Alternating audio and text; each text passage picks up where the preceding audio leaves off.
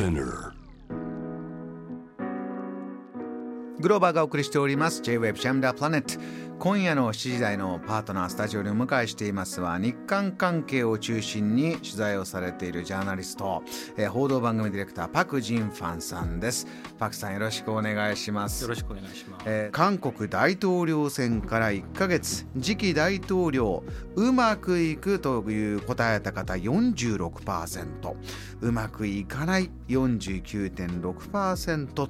いう世論調査からのお話、えー解説お願いできますか？そうですね、まあ、世論調査というのは、まあ、韓国の世論調査ってそんな正確ではないのでそこまで信じていいのかどうかよくわからないんですけれども、あのまあ、3月、先月大統領選が終わりまして本当に僅差の勝負だったんですよね、0.73%ぐらいなので票数で見ると25万票ぐらいの差の本当に僅差の接戦の大統領選でした。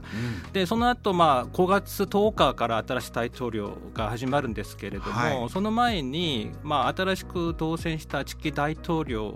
にを期待するかどうかという世論調査をいつも韓国ではやってます。はいその結果というのは、まあ今日昨日のその結果を見ると少し上がりまして多分ユン・ソンニョルさんという方なんですけれども、まあ、うまくいくだろうと思う答えた人が48.8%。少し上がりましたね。ですね、でうまくいかないと思う人が47.6%なんですけれどうんもはい。実際そのユンさんがえ投票した投投票率を見ると48.56%なんですよね、うん。それよりほんの少し高い数字なんです。うん。ですですがこの数字はどう見ればいいのかというのところなんですけれども実はですねまあ韓国大統領選史上一番低い数字になってます。この結果が出た後そうです、ね、勝負が決まったんならば、じゃあここで数字は、えー結構上がるもんだったんですねそうですよ今までは。前だったらまあ大体その平均的にあの期待するという声が80%まで上がってるんですけど結果が出た際には今までそうだったんだ、待期待しますという数字が80%ポイントまで上がるんですけれども、今回見ると高い数字も50、まあ、前半ぐらいの異例の低さでもあります。いかがですか？どうしてここまで異例の低さ、まあ、支持をされないという状況が続いているのか、そうですね、まあ、私なりにちょっといろいろ取材とかで、まあ、その背景にはな何があるのかと考えていますとですねやっぱりその25万票という決戦という選挙結果に一つの原因があるのかなと思います。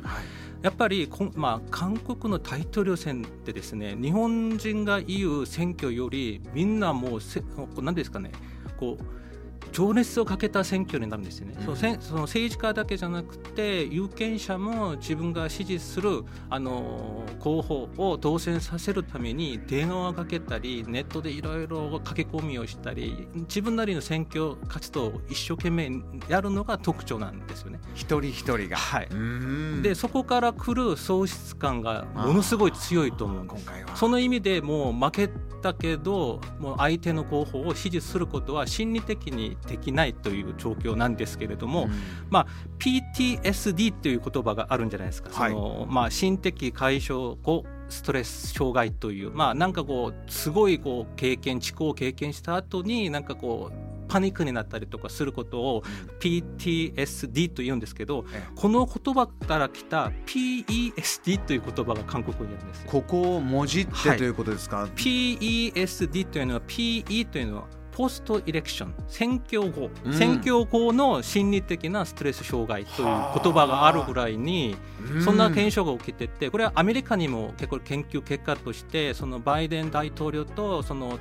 トランプ大統領の選挙の時そのもう結構こう選挙結果によってもう不安に思ってしまったとか不安になってしまったとかそうこう反応を見せてる人がけ結構多いという結果があるんですけれどもまさに今韓国でその検証が起きましてうん。前だったらまあ与野党はあるとしてもそんなにせいその政策が真逆とかそれはあんまりなかったんですよね。うん。でもう選挙戦からまあ対立がものすごくひどくて全然政策的にも変わ違う政策があってなかなか相手のことを受け入れられない状況が続いた中負けてしまって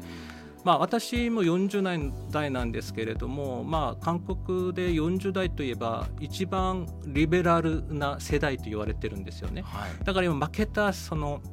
候補を支持する人たちがもう70%以上なんで私もその世代の一人なんで実は負けた候補を選んだんですよ。でやっぱり朝起きるとすごい喪失感で1週間ぐらいで仕事ができない。手につかないぐらい。今もうネットとかそのフェイスブックとかツイッターの友達の反応を見るといや涙が出るとか仕事が進まないとかいっぱいあるんですよね。そそれぐらいにもう真逆真二つに分かれてしまった今状況になってるんですよ。それが多分数字として現れてると思いますこれは受け入れられないんだと。もうどう結果が出たとしても受け入れられないんだという具体的な政策の部分。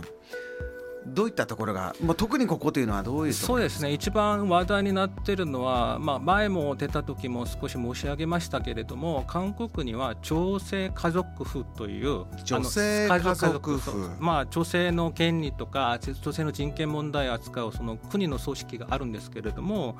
今のそのユンさん当選次期大統領はその女性家族婦を廃止すると。女性のためのその特別なその組織を作るのはちょっとおかしいんだということを言ってるんですよね。うん、そこから見るとやっぱりまだまだ韓国ってあの企業におけるその取締役の数が女性の数がもう世界で一番下だし女性の権利というのが決していいとは言えない状況が続いているにもかかわらず廃止するというのはやっぱりあのフェミニズムに対するアンティフェミニストの男性がいれば逆にフェミニストもいるんじゃないですか、うん、女性はみんなそのやっぱり我々は弱い立場だと感じるところ多いんですけれども、それはまさにないということにして廃止するという。ことでも男女のあの対立だけじゃなくてリベラルの思想や保守思想と間での対立と年齢によよる対立もあってかなり今その女性に対する政策で真2つに分かれているという状況が続いています。今後ですよね今後どうなっていくのかとあのもちろん5月までに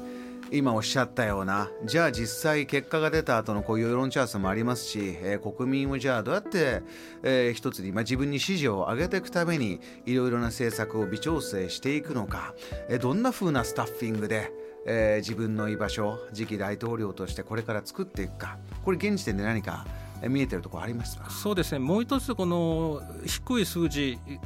の背景にはやっぱり政策が見えてないというのも一つあると思うんです。でやっぱりその大統領選挙のとその間ではいろんな公約とか出して例えばコロナによって影響店の営業ができなくなった損害とかを保証するとかもう当選すればすぐ